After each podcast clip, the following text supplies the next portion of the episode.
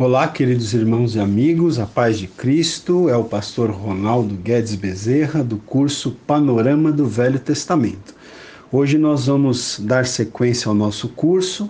Essa é a aula de número 9, o áudio 1 da aula 9, e hoje nós vamos continuar falando do livro de Números. Vamos é, aqui então concluir hoje o nosso estudo sobre o livro de Números, ok?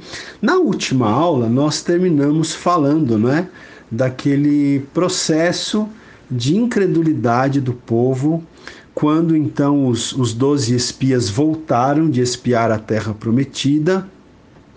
Nós vimos então que dez espias, dez dos doze, eles começaram a trazer um relatório que era um relatório de incredulidade, eles começaram a desacreditar é, ao povo, né? eles começaram a trazer um relatório que eles demonstraram incredulidade e o, e o povo começou então a ser influenciado por aquele relatório incrédulo. É, eles disseram que eles não conseguiriam então herdar a, a, ali a terra prometida, conquistar a terra prometida.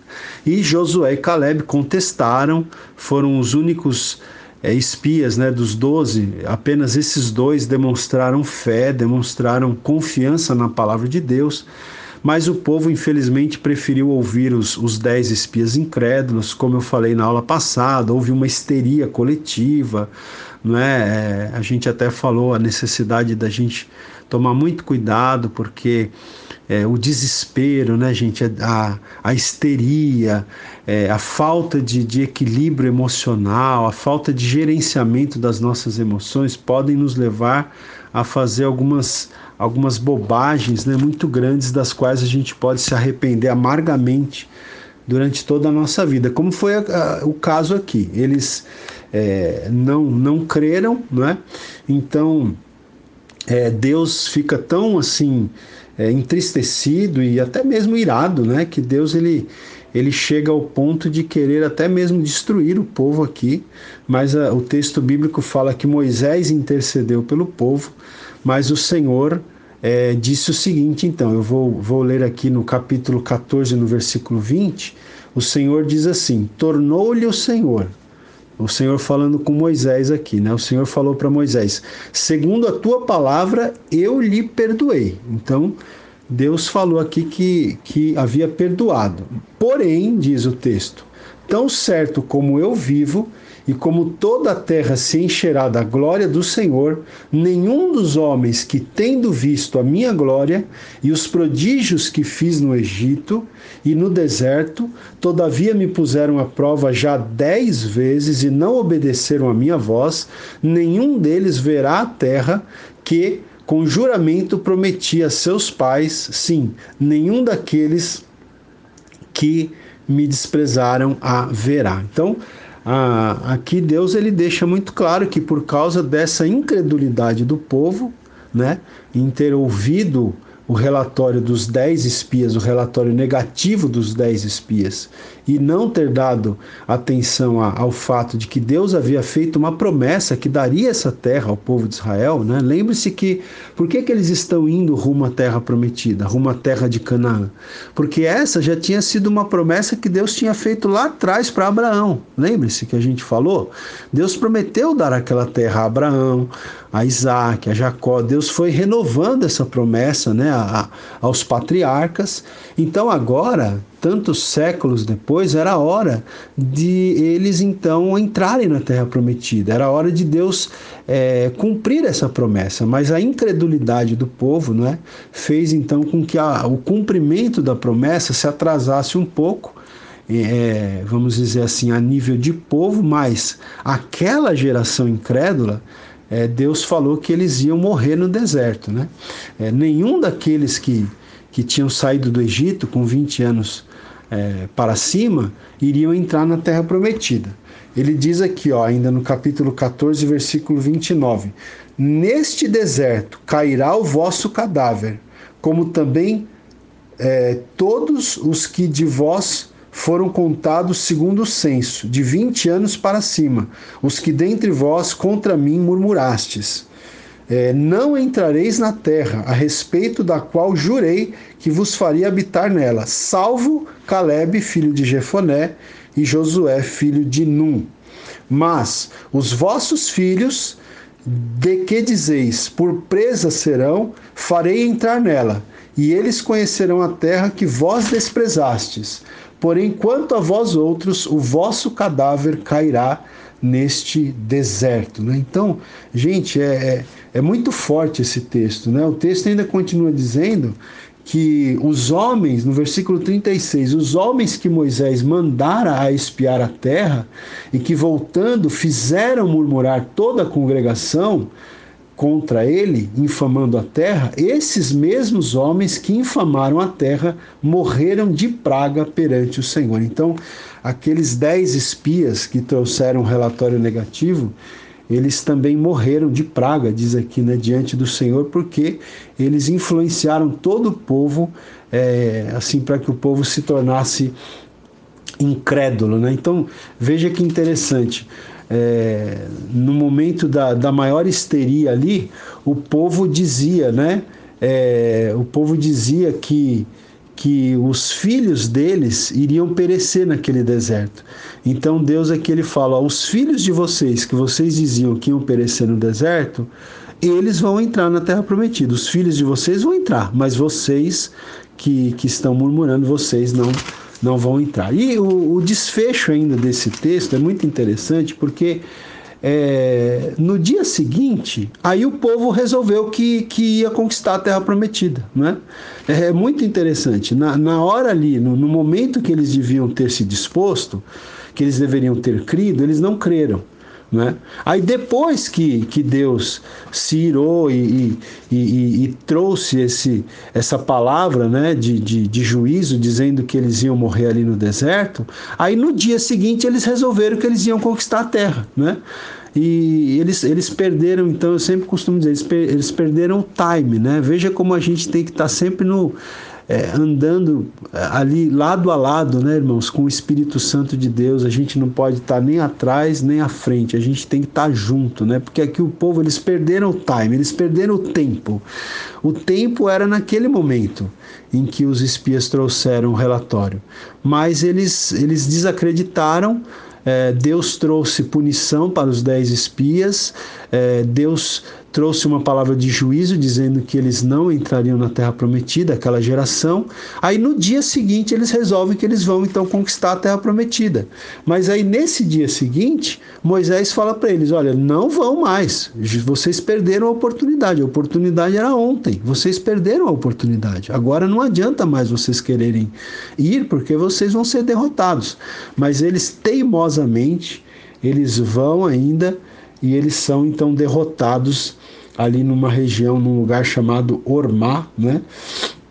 E, e é um, um, desfecho muito triste, então, dessa, dessa passagem. E esse momento aqui muda, então, é, é uma chave para a gente entender o livro de Números, né?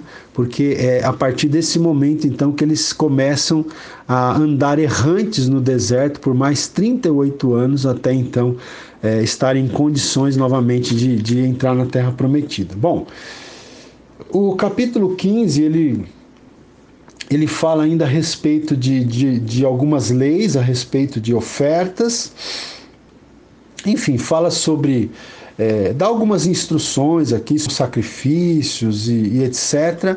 Mas aí no capítulo 16, gente, veja como essa fase, esse momento aqui na história do povo de Israel e na história da liderança de Moisés foi um, um momento muito difícil, né? Porque houve murmuração do povo, depois houve ali a murmuração de, de, de, Miriam e Arão, e, desculpa, de Miriam e Arão, isso que eram irmãos de Moisés. E agora no capítulo 16, o texto fala que Moisés enfrenta uma, uma, uma rebelião muito grave, né? que foi a rebelião de Corá, Datã e Abirão, né? É, e foi uma rebelião assim muito muito grave, muito intensa também contra a liderança de Moisés, contra o sacerdócio de Arão. Veja, eu vou ler aqui o texto no capítulo 16, no versículo 1, diz que Corá, não é? é Datã e Abirão eles levantaram-se perante Moisés com 250 homens dos filhos de Israel, príncipes da congregação, eleitos por ela, varões de renome. Então veja que essa rebelião agora que Moisés vai enfrentar aqui no capítulo 16 é uma rebelião que não, for, não foram quaisquer pessoas que se levantaram contra Moisés, né? É, são, são líderes, é, 250 homens príncipes da congregação, varões de renome, quer dizer, eram pessoas importantes, eram pessoas que tinham influência ali no meio do povo, né? Então esses, é, essas pessoas é, se rebelaram aqui contra a liderança de Moisés, né? E diz aqui o versículo 3: E se ajuntaram contra Moisés e contra Arão, e lhes disseram: Basta, pois toda a congregação é santa, cada um deles é santo, e o Senhor está no meio deles. Por que, pois, vos exaltais sobre a congregação do Senhor? E o versículo 4 diz assim: Tendo ouvido isto, Moisés caiu sobre o seu rosto. Então, gente, olha, a tarefa de Moisés não foi uma tarefa realmente fácil, né? É, os últimos 40 anos de vida de Moisés liderando esse povo foi realmente um grande desafio, né? Foi o, foi o momento em que o plano de Deus na vida de Moisés se cumpriu, porque Moisés nasceu para isso, vamos dizer assim, para liderar esse povo, né? Mas o fato é que não foi nada fácil, né? E é, aqui no, no, no comentário do, do Wiersbe, ele fala, né? Ele comenta aqui o seguinte: que essa rebelião baseava-se em aspiração egoísta e inveja. Esses homens queriam exaltar a si mesmos diante da congregação. E o Irsby também diz que Moisés e Arão eles não se defenderam, eles deixaram Deus defendê-los. E é isso que um, um, líder sempre tem que fazer quando está sendo ameaçado por algum tipo de, de rebeldia, de rebelião. Né? Não se defender, deixar que Deus o defenda. É, Rebelar-se contra Moisés significava rejeitar a palavra de Deus, pois ele, Moisés, era profeta do Senhor. Né? Então, se rebelar contra Moisés era se rebelar contra a palavra de Deus, contra o próprio Deus, pois Moisés era o representante é, de Deus ali. O fato é que o texto bíblico diz, então, depois que Deus. É, Deus entrou, né, vamos dizer assim, em cena e julgou os rebeldes. Depois você leia com calma o texto que é o capítulo 16 de Números, né?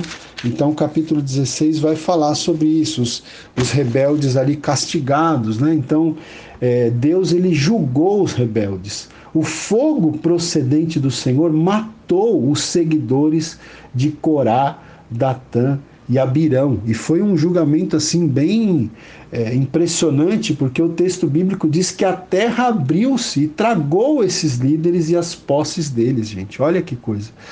A terra se abriu e, e esses homens foram tragados, né? É, pela terra que se abriu. E Deus assim estava mostrando e confirmando a liderança de Moisés, né? a liderança de Arão.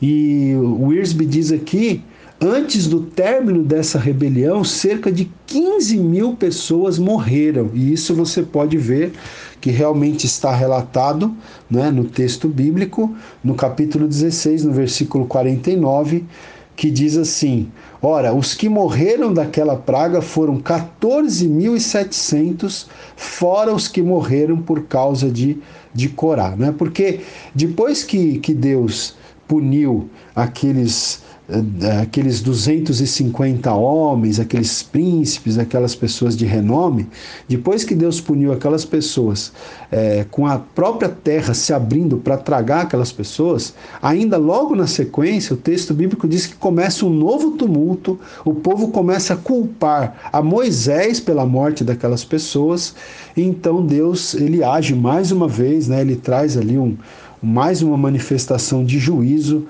contra o povo, e aí então mais 14.700 pessoas morrem né, na, naquela, naquela, naquela manifestação de juízo de Deus, fora os que morreram ali por causa da, da rebelião liderada por Corá, por Datã e por Abirão. Né? Então, gente, é, é uma lição para a gente. Né? A gente deve entender que é, nós, nós devemos respeitar a autoridade que Deus estabelece sobre as nossas vidas, né?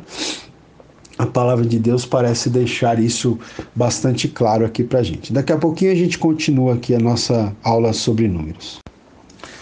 Ok, queridos, vamos continuar então aqui a nossa aula de número 9, esse é o áudio 2. Então a gente estava falando né, do, do desfecho trágico que teve ali aquela rebelião iniciada por Corá, Datã e Abirão, né? É, teve ali um desfecho muito trágico, praticamente em torno de 15 mil pessoas morreram por causa daquela rebelião. E o, o, o comentarista Meyer Pirman ele fala uma coisa interessante aqui. Ele fala: observe no caso de Coré, né? algumas traduções dizem Coré, outras dizem Corá, né?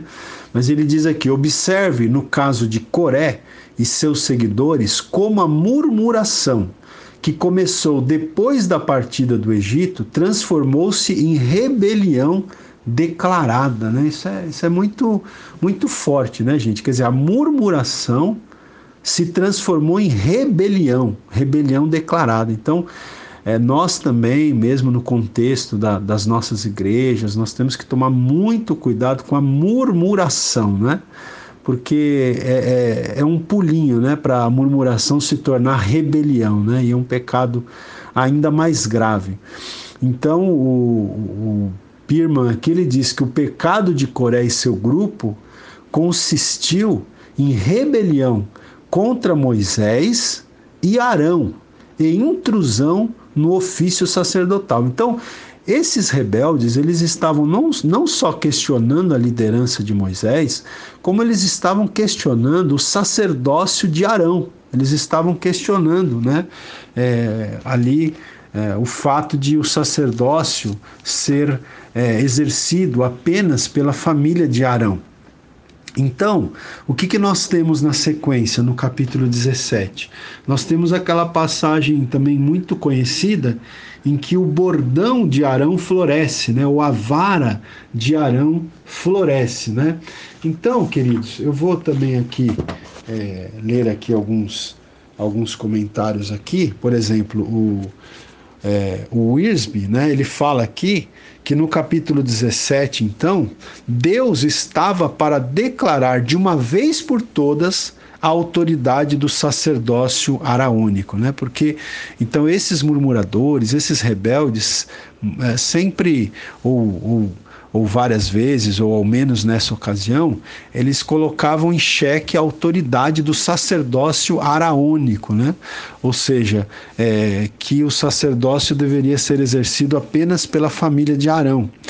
Então, ah, no capítulo 17, nós vemos o seguinte: que Moisés né? Depois de, de, de, de finalizada aquela rebelião de Corá, de Datã, de Abirão, aquele novo tumulto que ocorre depois que a terra se abre para engolir aqueles rebeldes vivos, e o Senhor envia então uma, uma nova manifestação do seu juízo, e mais 14.700 pessoas morrem. Então, depois de tudo isso, Moisés ele instruiu cada tribo a trazer um bordão, uma vara, né? um galho morto Veja só, um galho morto.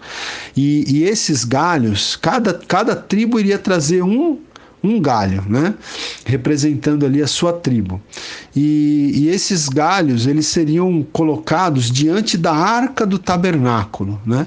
E Deus anunciara ali para o povo, através de Moisés, que o bordão que florisse, a vara que florescesse, indicaria a pessoa que ele, Deus, havia escolhido para o sacerdócio. Né? E a gente vê então no versículo 8 que o bordão de Arão, ele não apenas germinou, né? mas ele floresceu e deu fruto. Olha que interessante, de uma vara seca, uma vara desconectada ali do, do da, do tronco né, de uma árvore, vamos dizer assim, dessa vara seca, essa vara seca, de, a, a de Arão, a que representava então o sacerdócio de Arão, ela não apenas floresceu, como germinou e deu fruto. Né?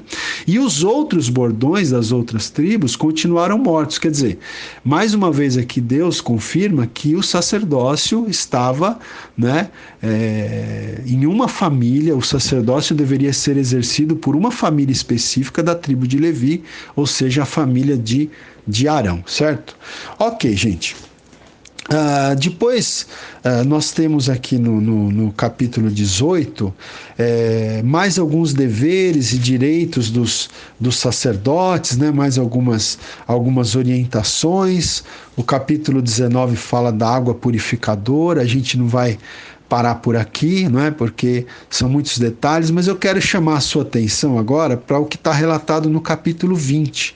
Porque no capítulo 20 de Números, nós temos aquele pecado de Moisés, quando ele fere, então, quando ele fere a rocha pela segunda vez, né? Moisés fere a rocha em Meribá, né? Então veja aqui, no capítulo 20, no versículo 2 de Números, diz assim: Não havia água para o povo, então se ajuntaram contra Moisés e contra Arão. Então, mais uma vez, né, é, é, é constante. Nessa parte aqui do, da história do povo de Israel, é, é, a todo momento a gente vê o povo murmurando, né?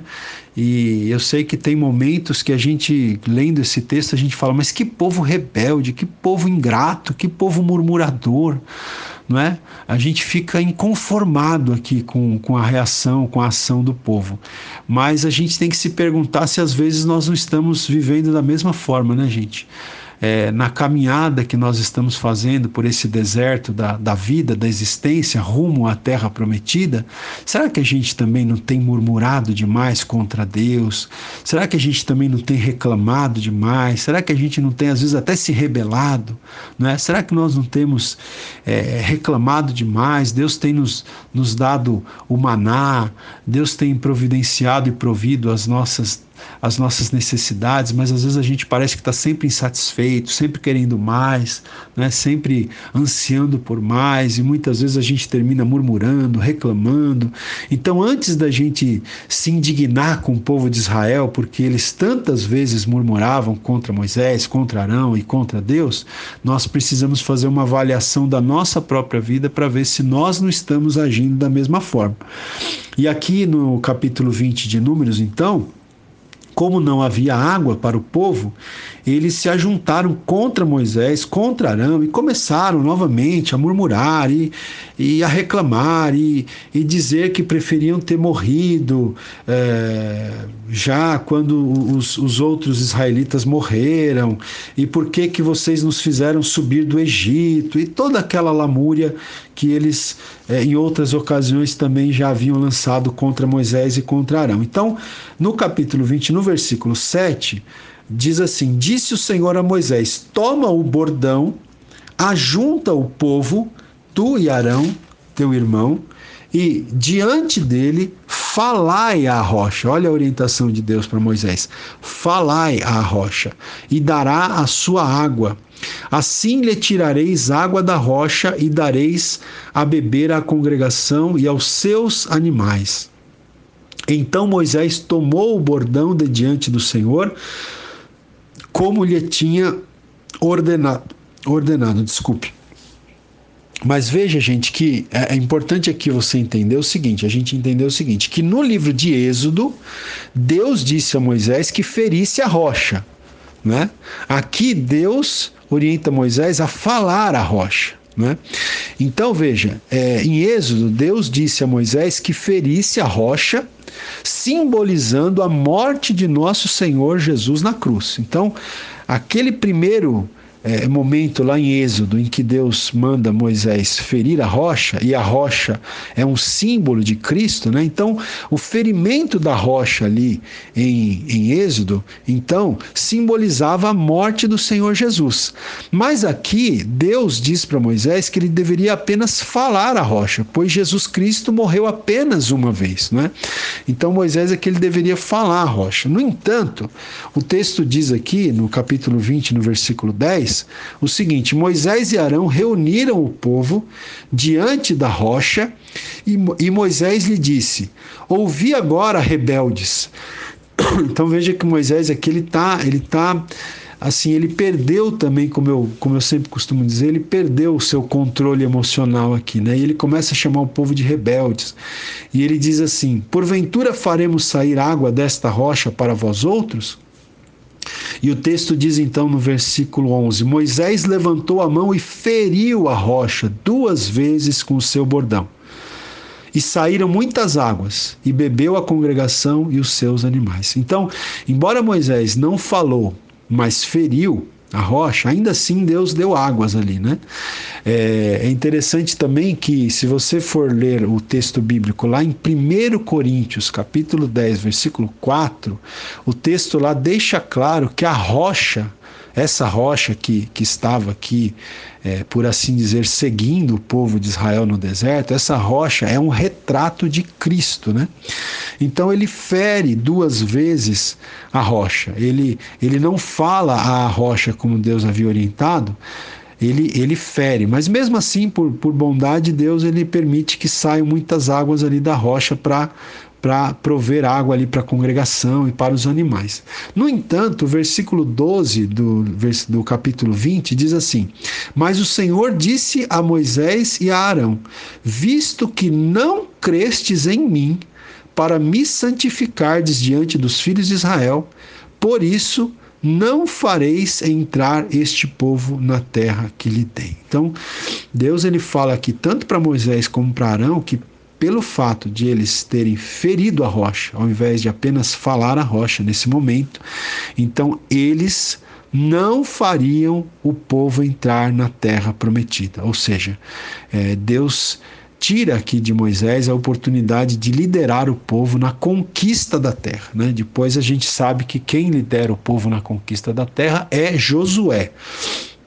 Mas Moisés e Arão, então, por causa desse momento, por causa desse ato aqui em que eles perdem o controle né, emocional, em que eles é, ficam muito alterados nas suas emoções e eles ferem a rocha ao invés de falar para a rocha. Por causa desse ato falho deles aqui, Deus lhes tira a oportunidade não só de liderar o povo na entrada da terra, como é, lhes tira a oportunidade de eles mesmos entrarem na terra prometida. Então a gente sabe que é, Moisés vai morrer antes da, da conquista da Terra Prometida, justamente por, por esse momento aqui. Né? Então, é, isso é uma lição para nós, né, gente? A gente tem que tomar muito cuidado com as nossas atitudes precipitadas, a gente precisa tomar muito cuidado para não agir no calor né, da, da emoção, ali no calor do momento, a gente tomar decisões precipitadas no calor ali do, do da, de, de, uma situação, né, de, de, das emoções à flor da pele, seja em relação à nossa família, seja em relação à igreja, seja em relação ao ministério, a gente não pode cair na, na, na, na, bobagem, né, vamos dizer assim, de tomar decisões ali no calor do momento, no calor da situação, no sangue quente, porque se a gente fizer isso, a gente pode se arrepender muito. Veja, Moisés deixou é, de entrar na terra prometida, né, ele e Arão, porque eles agiram ali no calor do momento, eles não, não tiveram a calma necessária para agir. Eu sei que é fácil para a gente falar de longe, mas esse é o ensinamento, né? Deus Deus aqui ele foi bastante é, firme, né? E ele realmente disse a Moisés que ele não entraria na terra por causa dessa atitude precipitada aqui. Nesse capítulo 20 de Números também nós temos o relato da morte de Miriam, né?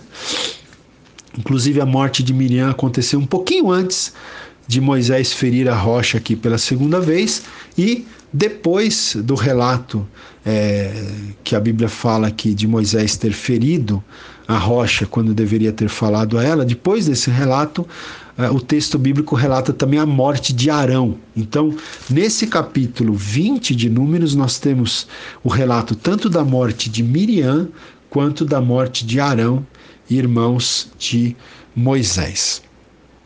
Ah, bom, eh, nós temos algumas outras coisas para a gente estudar aqui, né, na sequência, uh, o capítulo 21 de Números, ele vai falar também sobre um, um uma passagem muito interessante que é a serpente de bronze e esse texto aqui ele tem uma, uma aplicação também é, ou seja ele, ele aponta melhor dizendo esse texto aqui ele aponta para Cristo né?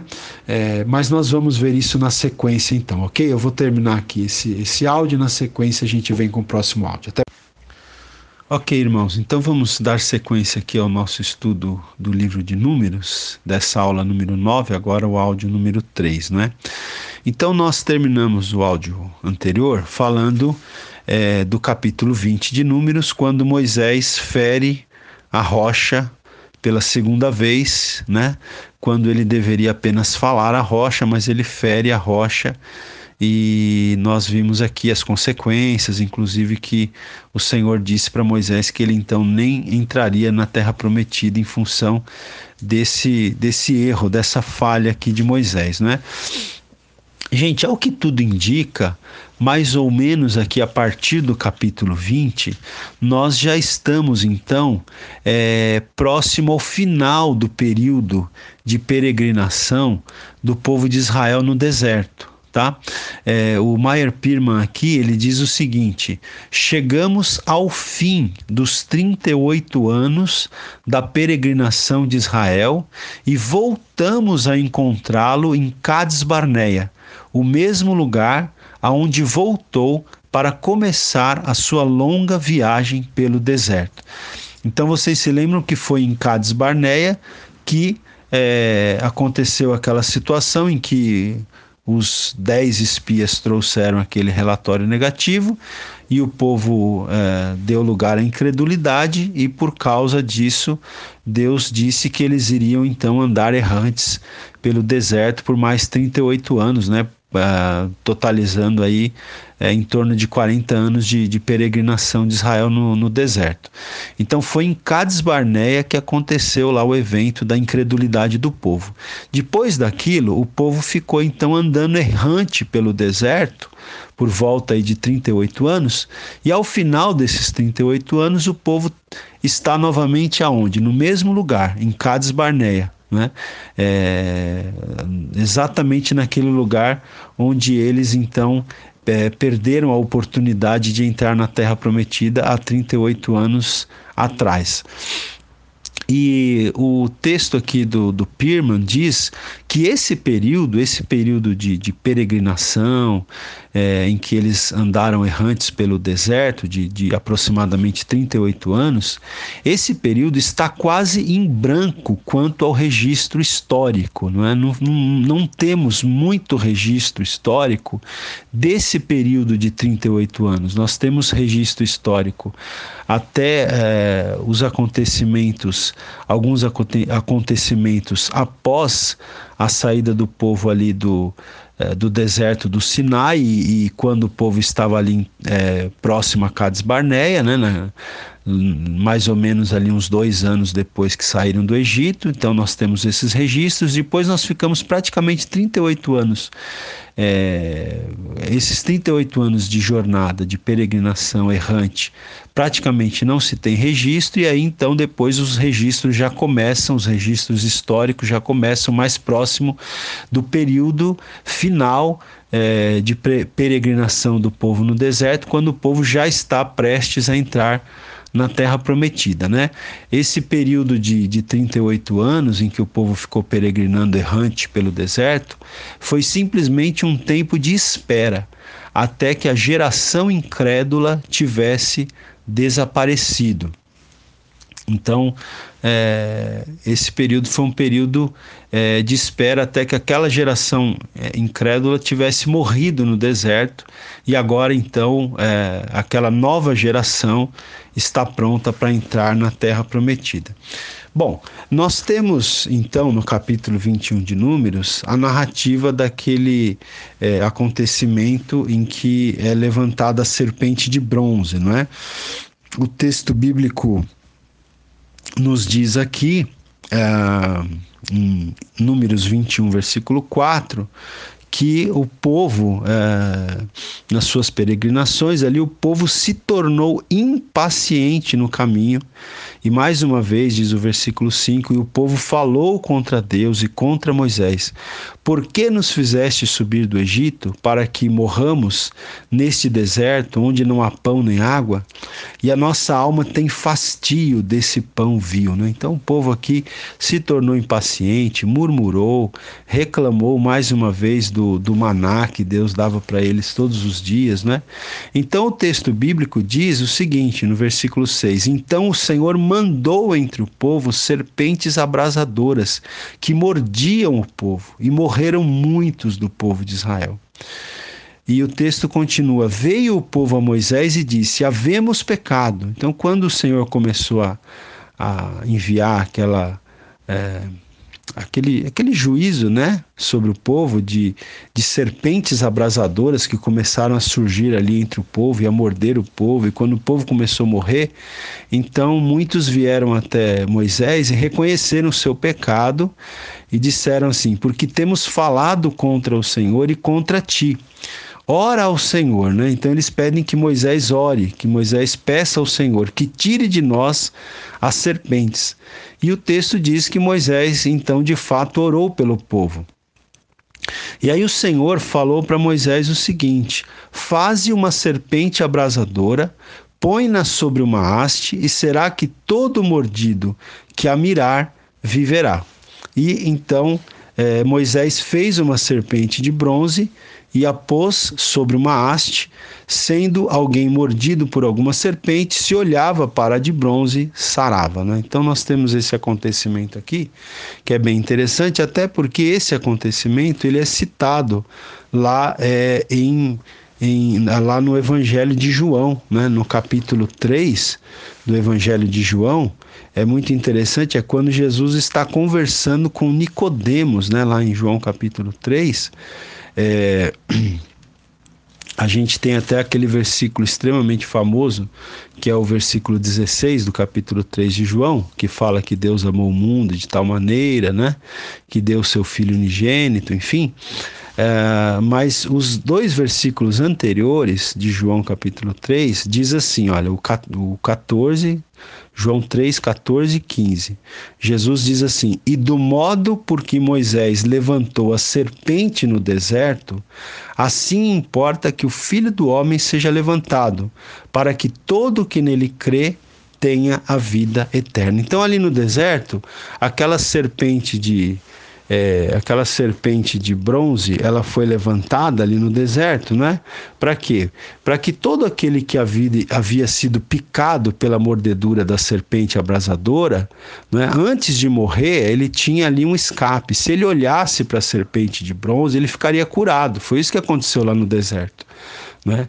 É, se o, a pessoa tivesse sido mordida por uma daquelas serpentes abrasadoras e estivesse ali prestes a morrer, se naquele momento ele olhasse na direção da serpente de bronze, ele ficaria curado. Né?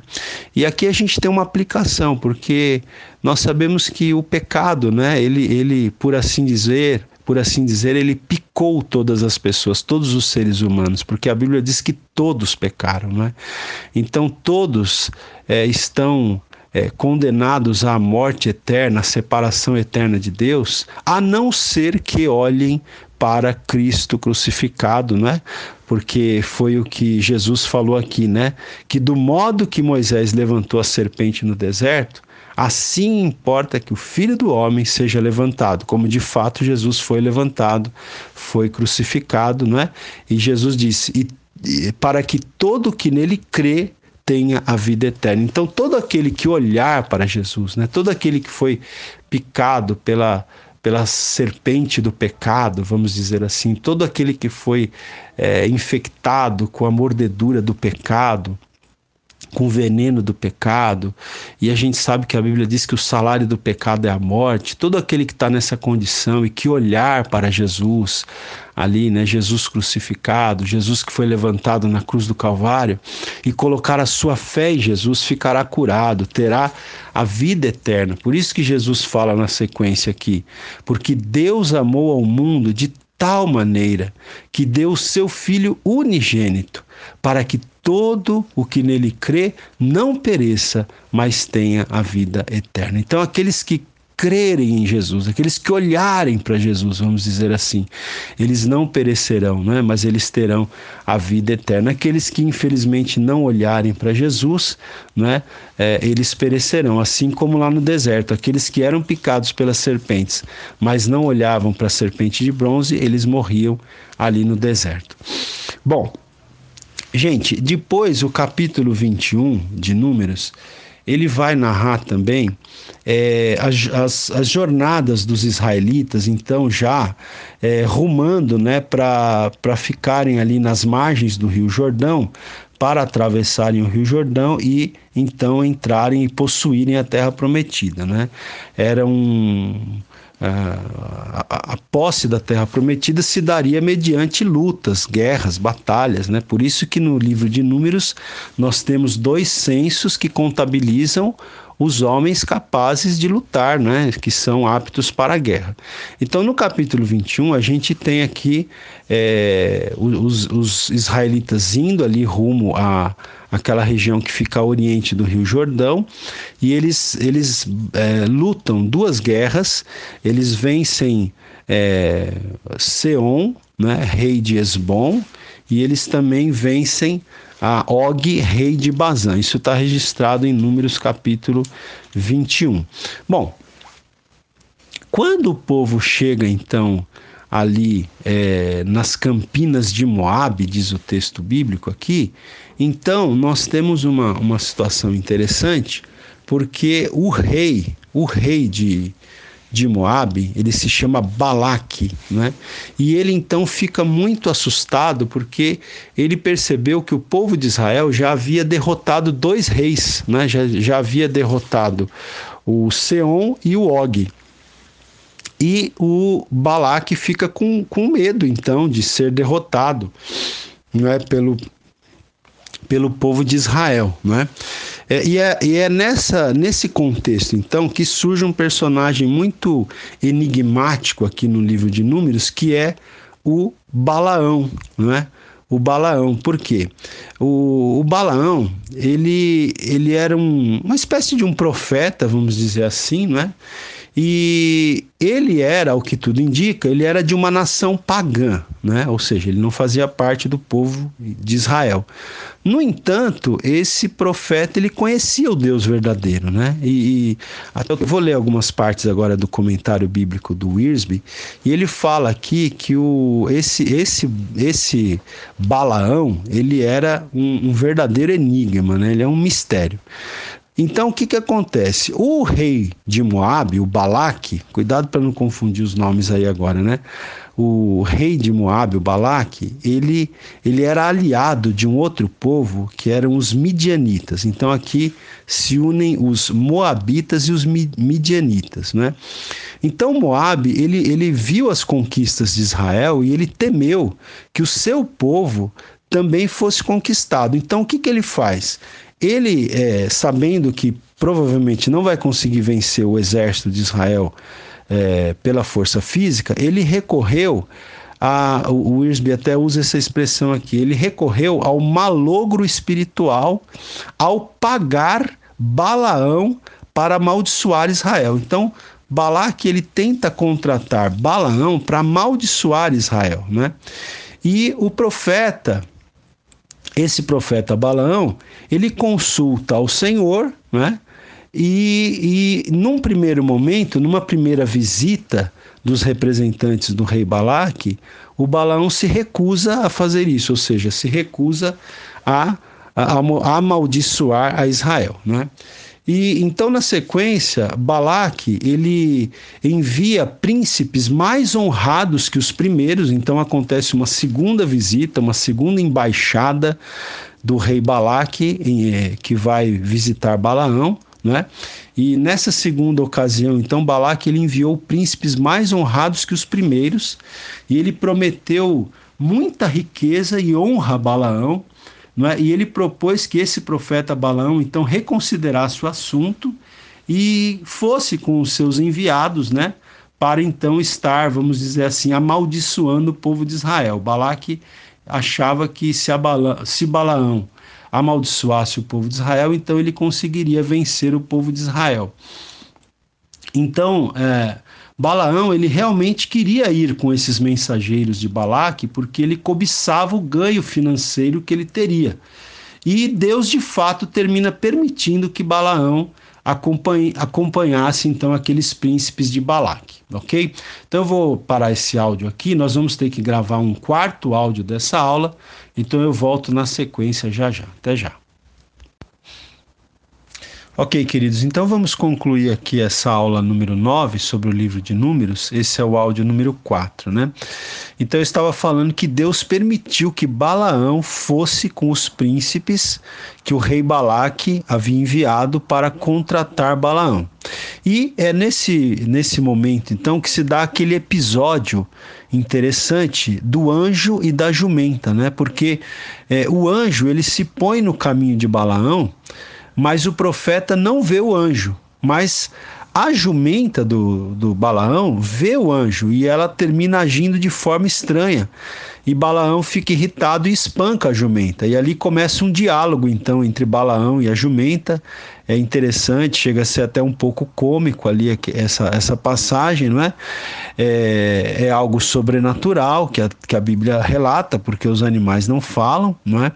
Mas a Balaão começa então ali a, a ter um diálogo com a sua jumenta e é, o comportamento da jumenta devia advertir Balaão, né? Balaão deveria se sentir advertido pelo comportamento da jumenta, mas o fato é que Balaão estava tão atento a possibilidade de, de cumprir aquela missão egoísta, né, de ganhar dinheiro, é, que ele não estava sensível à voz de Deus. Né? Então veja que as coisas materiais, mais uma vez, é, se, sendo colocadas à frente das coisas espirituais, coisa que a gente não pode permitir que aconteça na nossa vida, né, irmãos? E aí depois, então, Deus permite que Balaão veja o anjo também, e Balaão percebe o, o erro que ele, que ele havia cometido de espancar a jumenta, o erro que ele estava cometendo, não é? é no entanto, Deus permitiu que Balaão se encontrasse com, com o rei Balaque. E então Balaão vai até o encontro de Balaque. Balaque ele, ele, ele dá um, uma grande festa ali na chegada de Balaão e Balaque então leva Balaão para ver Israel, né? Eles é, Balaque levava Balaão a alguns pontos estratégicos dos quais Balaão podia ver, vislumbrar o, o povo de, de Israel ali no seu acampamento. E é interessante que é, esse, esse ponto aqui é, traz uma grande lição para nós, né? É que nós, nós devemos descobrir a vontade de Deus e obedecer a ela, irmãos, independentemente dos desejos pessoais ou das circunstâncias, né? Balaão ele estava mais interessado aqui nos desejos pessoais dele do que em obedecer à vontade de Deus. Então temos que colocar a vontade de Deus sempre em primeiro lugar e, e, e muito antes de qualquer tipo de interesse pessoal ou material. Bom, é, Balaque queria que Balaão amaldiçoasse Israel. Vejam, esse rei Balaque, ele contratou Balaão para que Balaão amaldiçoasse Israel, né? Para que uh, tanto os midianitas como os moabitas ficassem, por assim dizer, protegidos. Mas o fato é que o texto vai mostrar que cada vez que Balaão abria a boca, ao invés de amaldiçoar o povo, ele abençoava o povo de Israel. Né? Então foram, foram quatro, quatro ocasiões, quatro visões, vamos dizer assim, é, que Balaão teve do povo de Israel. Né? No, na primeira ocasião, é, Balaão deixa claro que não pode amaldiçoar Israel, porque Deus abençoou esse povo. Né?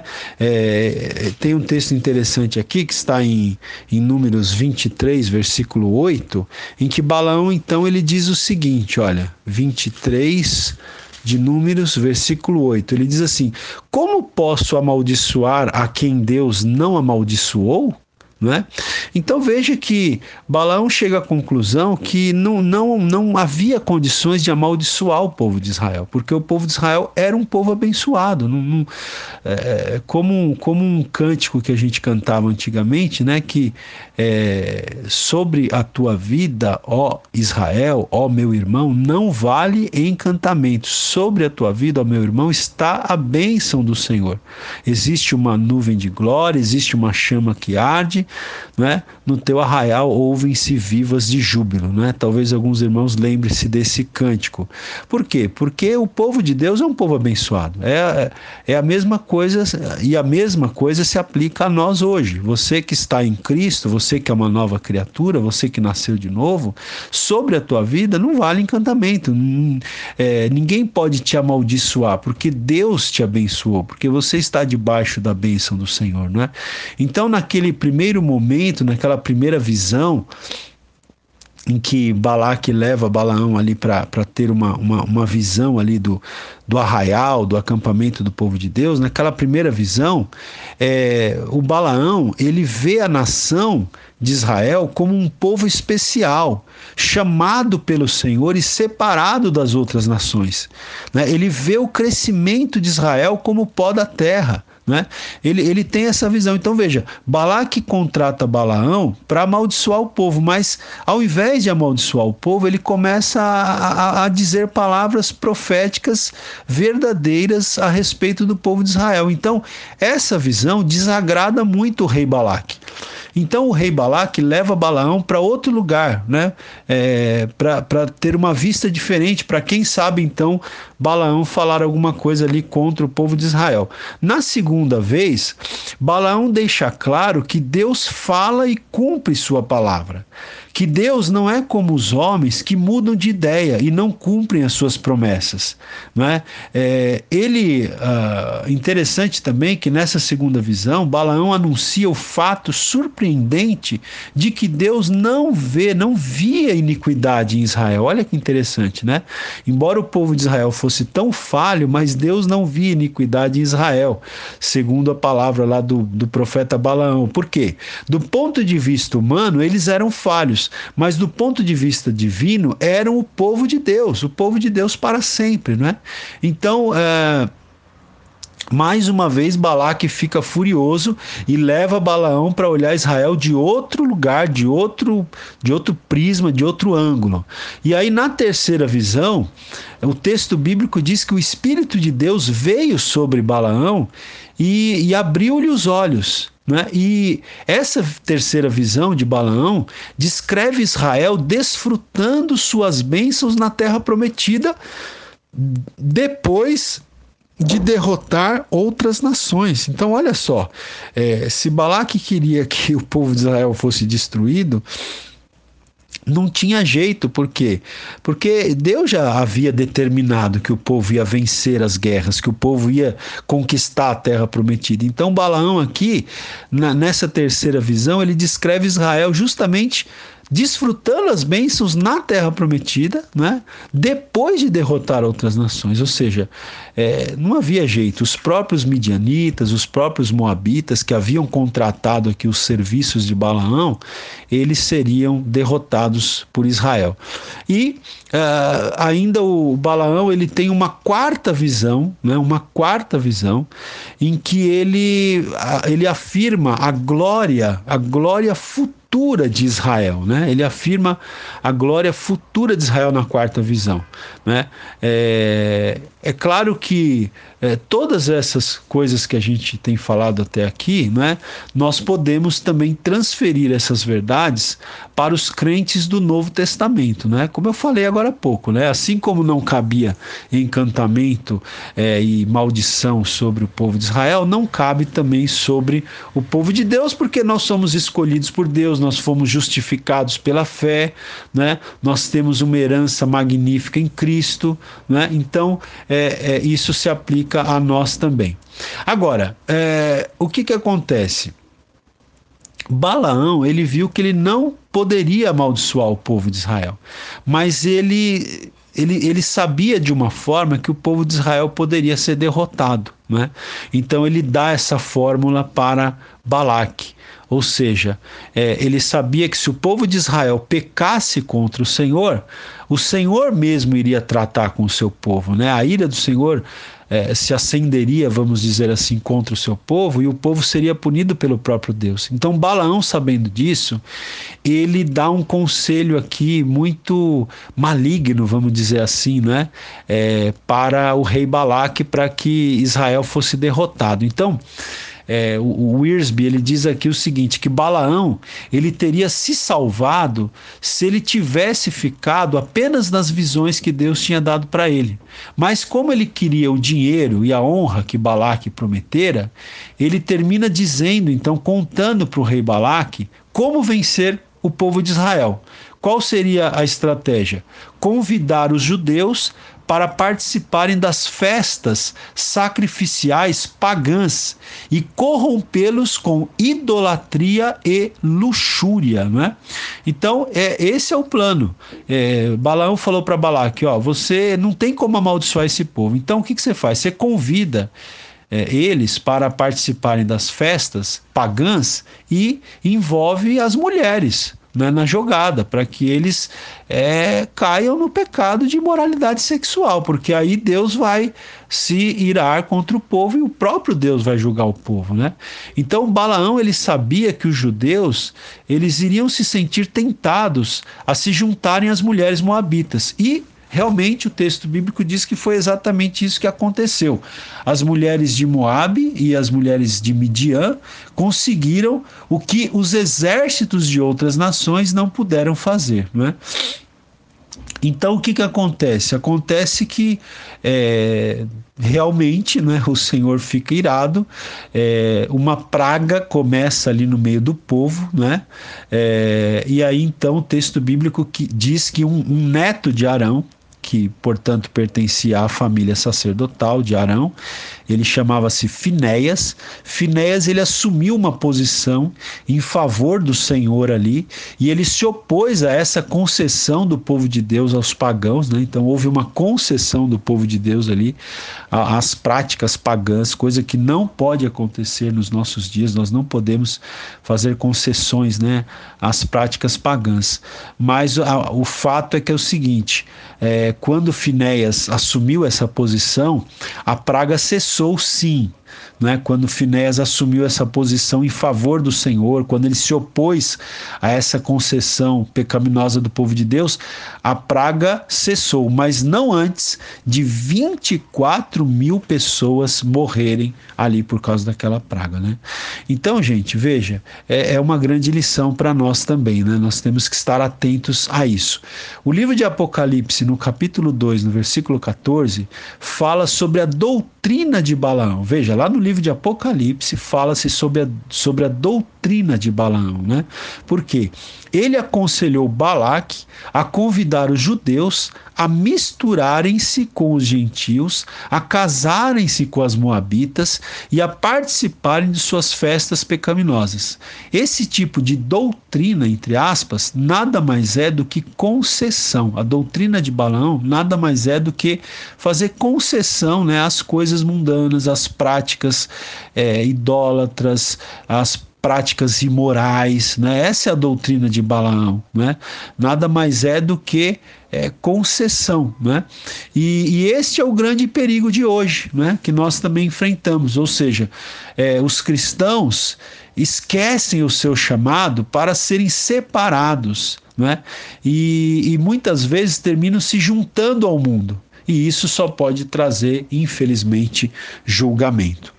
Ok, bom. É nós temos ainda no livro de Números, depois, é, os capítulos de 33 a 36, são os últimos capítulos do livro de Números. Esses capítulos, eles tratam da determinação da herança das tribos. Então, nós não vamos ter tempo aqui de nos aprofundar, né?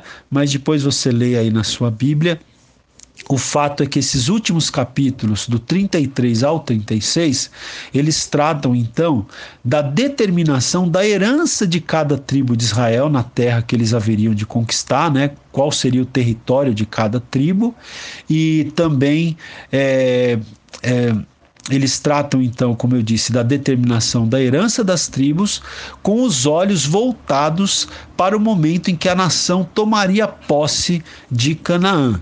E designam-se então as partes das tribos, designam-se também eh, os levitas e suas cidades especiais, não é? Então veja que foram determinadas cidades para os levitas e também eh, são designadas as cidades de refúgio. E assim então nós nós terminamos o livro de Números. Queridos, volto a repetir, ouça novamente esses áudios para você ir gravando. Se possível, à medida que você for ouvindo, vai folheando a sua Bíblia, vai tentando visualizar na tua Bíblia aquilo que a gente tem falado até então, ok? Até a próxima aula, querendo Deus. Deus abençoe a todos em nome de Jesus. Amém.